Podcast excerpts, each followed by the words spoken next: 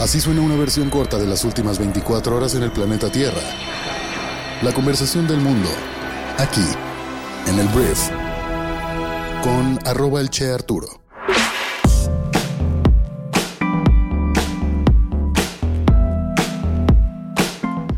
Buenos días, bienvenidas, bienvenidos a esto que es el brief para este miércoles 28 de febrero. En este podcast vas a informarte con un resumen de esas noticias que debes conocer el día de hoy para ser una persona bien informada, enfocándonos en el mundo de los negocios. Voy a empezar a decir eso. Y yo soy Arturo Salazar, soy tu anfitrión y uno de los fundadores de Briefy, esperando que tengas un gran miércoles. Y bueno, eh, gracias por estar aquí. Vamos a comenzar con esto, que es el brief. Arranquemos hablando de México y voy a hablar de que en 2023 Petróleos Mexicanos recibió un total de 127.700 millones de pesos en apoyos del gobierno federal, según se reportó en su estado financiero del cuarto trimestre del año anterior. Estos fondos incluyeron 45.400 millones de pesos destinados al pago de deudas y aproximadamente 25.600 millones de pesos para la refinería Olmeca. El director general de Pemex, Octavio Romero, anunció que la refinería de Dos Bocas iniciará operaciones en las próximas semanas. Al finalizar el cuarto trimestre, la deuda financiera de Pemex se situó en 106.100 millones de dólares, superando ligeramente los 105.800 millones de dólares del trimestre anterior. La empresa está súper emproblemada, enfrenta vencimientos de deuda de 8.800 millones de dólares en 2024 y de 6.800 millones en 2025, mientras que su deuda con proveedores ascendió a 359.760 millones de pesos, un 27.5% más que al cierre del 2022. A pesar de todo esto, Pemex pagó 413.937 millones de pesos a proveedores en 2023. Ahora, los ingresos totales de la compañía disminuyeron un 17% interanual en el último trimestre del año pasado, situándose en 425.532 millones de pesos. Sin embargo, Pemex logró una utilidad neta de 106 mil millones de pesos en ese periodo, lo cual es una notable mejora frente a la pérdida de 95 mil millones del año anterior. Esto gracias a reducciones de impuestos y otros gastos. No obstante, el flujo operativo, el EBITDA de Pemex disminuyó un 34% interanual en el cuarto trimestre a 60.500 millones de pesos. Una empresa que nos cuesta mucho dinero, que le estamos subsidiando impuestos que, híjole, no sé. Yo nunca me he presentado la posibilidad, no sé si tú tengas una respuesta. Si sí la tienes, me podrías escribir a arturo.strategy.ai te dejo el correo aquí abajo. ¿Qué pasa si cerramos Pemex? O sea, ¿es el fin del mundo? ¿O, qué demonios? ¿Sabes? Te digo, no soy un experto per se en Pemex. Tendríamos que entender qué sucede, qué tan grande es el madrazo económico. Yo sé que hay muchas empresas y familias que dependen de Pemex, pero es increíble la cantidad de dinero que cuesta. Hablemos del senador Ricardo Monreal, que es senador por Morena, que ayer presentó una iniciativa que me pareció interesante. Con ella pretende regular el desarrollo, la comercialización y el uso de sistemas de inteligencia artificial en México. La iniciativa con proyecto de decreto, publicada ayer en la Gaceta del Senado, busca regular la inteligencia artificial desde un enfoque de riesgos, que aquí es donde me parece interesante, algo similar a lo que ocurre en la recién aprobada regulación de la Unión Europea. Esta propuesta del senador Monreal incluye que los desarrolladores o proveedores de sistemas de inteligencia artificial deberán solicitar autorización para su comercialización en territorio nacional a la autoridad competente, que en este caso sería el Instituto Federal de Telecomunicaciones según la iniciativa. Y voy a hablar de los tres riesgos, que creo que aquí es donde tiene sentido. En primer lugar está el riesgo inaceptable, que son aquellos que puedan provocar o provoquen graves perjuicios físicos o psicológicos a las personas, además de que puedan ser usados para la identificación biométrica, o sea, personas que finjan ser tú, personas o softwares que te construyan, te hagan hablar cosas que tú no eres, que tú no dijiste. Eso me parece bien.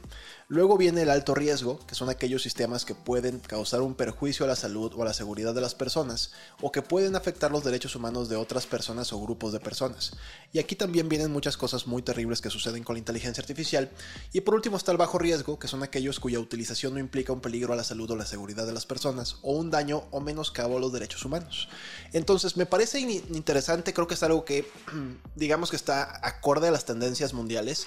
Sí creo que la tecnología se tiene que regular como todo que pueda provocar problemas a la sociedad, porque sí hay muchas aplicaciones de la misma que son bastante riesgosas, que son bastante preocupantes para muchas áreas de, sobre todo el tema de la violación de derechos humanos o perjuicios tal cual físicos o psicológicos. Entonces, interesante la propuesta del senador Monreal. Y aquí aprovecho para decirte que próximamente estaremos lanzando un podcast aquí en Spotify que va a ser así totalmente abierto público. Que precisamente su objetivo va a ser hablar de inteligencia artificial aplicado al mundo real, ¿sabes? Se habla mucho de la inteligencia como en un término o en, una, en un lenguaje muy elevado y es importante que la sociedad en México y en todos los países que nos escuchan empecemos a, familiarizarnos un poco más de cómo se come esto, cómo se aplica realmente, dónde está el valor agregado de esta tecnología. Entonces próximamente daré más información, pero por lo pronto nada más puedo hablar de eso. Hablemos ahora de México, que bueno, México necesita elevar sus ingresos, particularmente los tributarios, para mejorar la productividad y conservar sólidas las finanzas públicas, fue lo que aseveró Matías Corman, secretario general de la Organización para la Cooperación y el Desarrollo Económicos. Tú podrás decir, pues es obvio, güey, obvio, Matías, que pues tenemos que elevar nuestros ingresos, todo el mundo tiene que, pero voy a hacer un poquito más específico.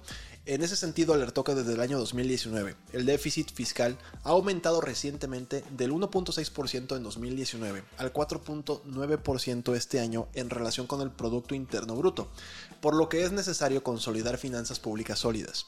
El secretario recomendó mejorar la eficiencia del gasto, así como conservar unas finanzas públicas robustas a través de un uso más sistemático, a través de un análisis con mejores objetivos en el gasto social. Esto la neta suena muy rimbombante y muy sofisticado, es un madrazo tal cual a cómo el gobierno actual se está gastando el dinero en temas de desarrollo social, las becas, todo eso, que están muy bien, solamente que, pues por ejemplo, el tema de las pensiones que se quiere proponer y eventualmente aprobar o rechazar en la Cámara, pues son cosas que llaman la atención, que sí ponen en peligro nuestras finanzas públicas, nos deberían, si se aprueba, eh, obligar a endeudarnos más. Entonces yo creo que va más por ese sentido el comentario de Matías Corman, pero por supuesto la OCDE es un club de países ricos en México y no sé si el presidente vaya a tener una palabra para esta, esta propuesta que le están dando a su gobierno. Digo, su gobierno ya se va, literalmente ya no le va a tocar ningún presupuesto más.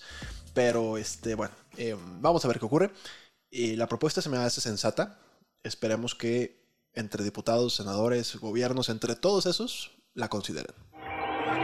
Hablemos de las noticias más importantes del resto del mundo y voy a empezar hablando del presidente Joe Biden, que dijo que Israel había acordado detener las actividades militares en Gaza durante el Ramadán, que es el mes sagrado musulmán que comienza ya el 10 de marzo.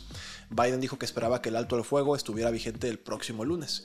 Estados Unidos, Egipto y Qatar han estado tratando de lograr un acuerdo según el cual Hamas liberaría a los rehenes israelíes a cambio de una pausa en los combates y más entregas de ayuda a Gaza.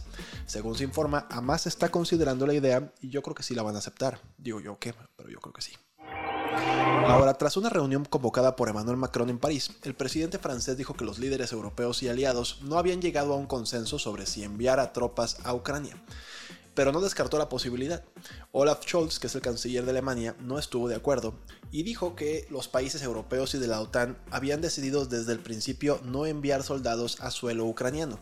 Es un poquito alarmante, el otro día veía al, director general de la OTAN hablar de que Ucrania en algún momento se iba a integrar a la OTAN y que a partir de ahí pues se iba a defender a, Ucrania como un territorio más de la organización es peligroso. O sea, sí, Vladimir Putin dijo, güey, pues Vladimir Putin, presidente de, Rusia, perdón, básicamente dijo, pues mira, están diciendo eso y si ellos quieren, nosotros también tenemos ciertas ventajas tecnológicas en temas nucleares bastante interesantes.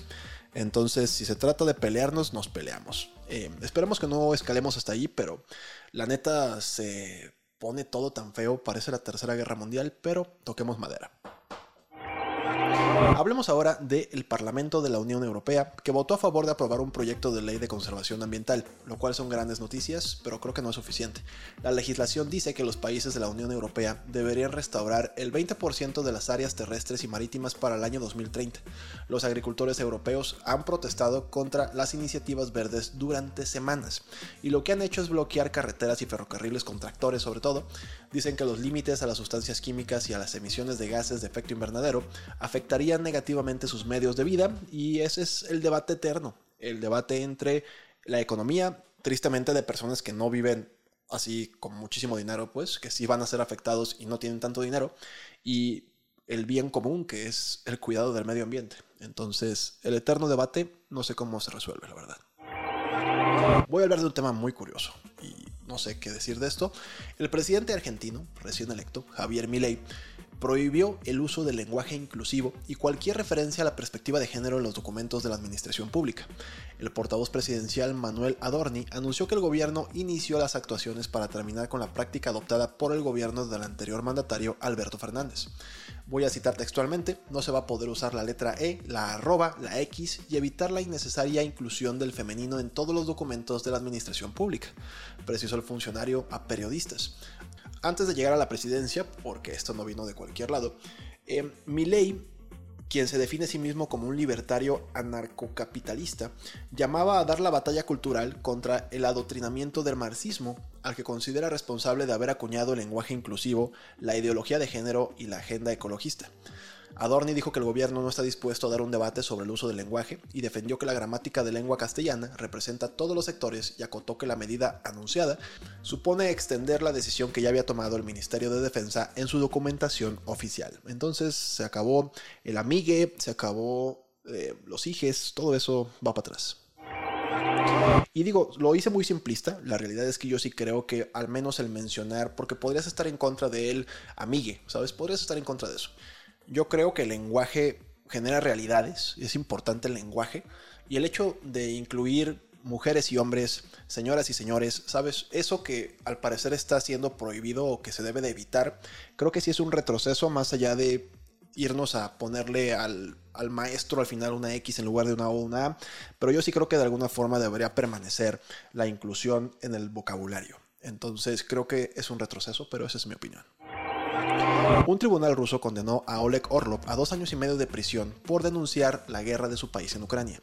El activista de derechos humanos fue copresidente del Centro Memorial de Derechos Humanos, que compartió el Premio Nobel de la Paz en 2022, un año después de haber sido encerrado por el Kremlin. Orlov acusó a las tropas rusas de cometer un asesinato en masa en Ucrania. Los miembros del Congreso Laboral de Nigeria, lo cual es un sindicato, iniciaron una protesta nacional de dos días contra el manejo de la economía por parte del gobierno. Este NLC y el Congreso de Sindicatos, que representan a millones de personas entre ellos, dieron recientemente al gobierno un ultimátum de dos semanas para cumplir con sus demandas, que incluyen un aumento de los salarios.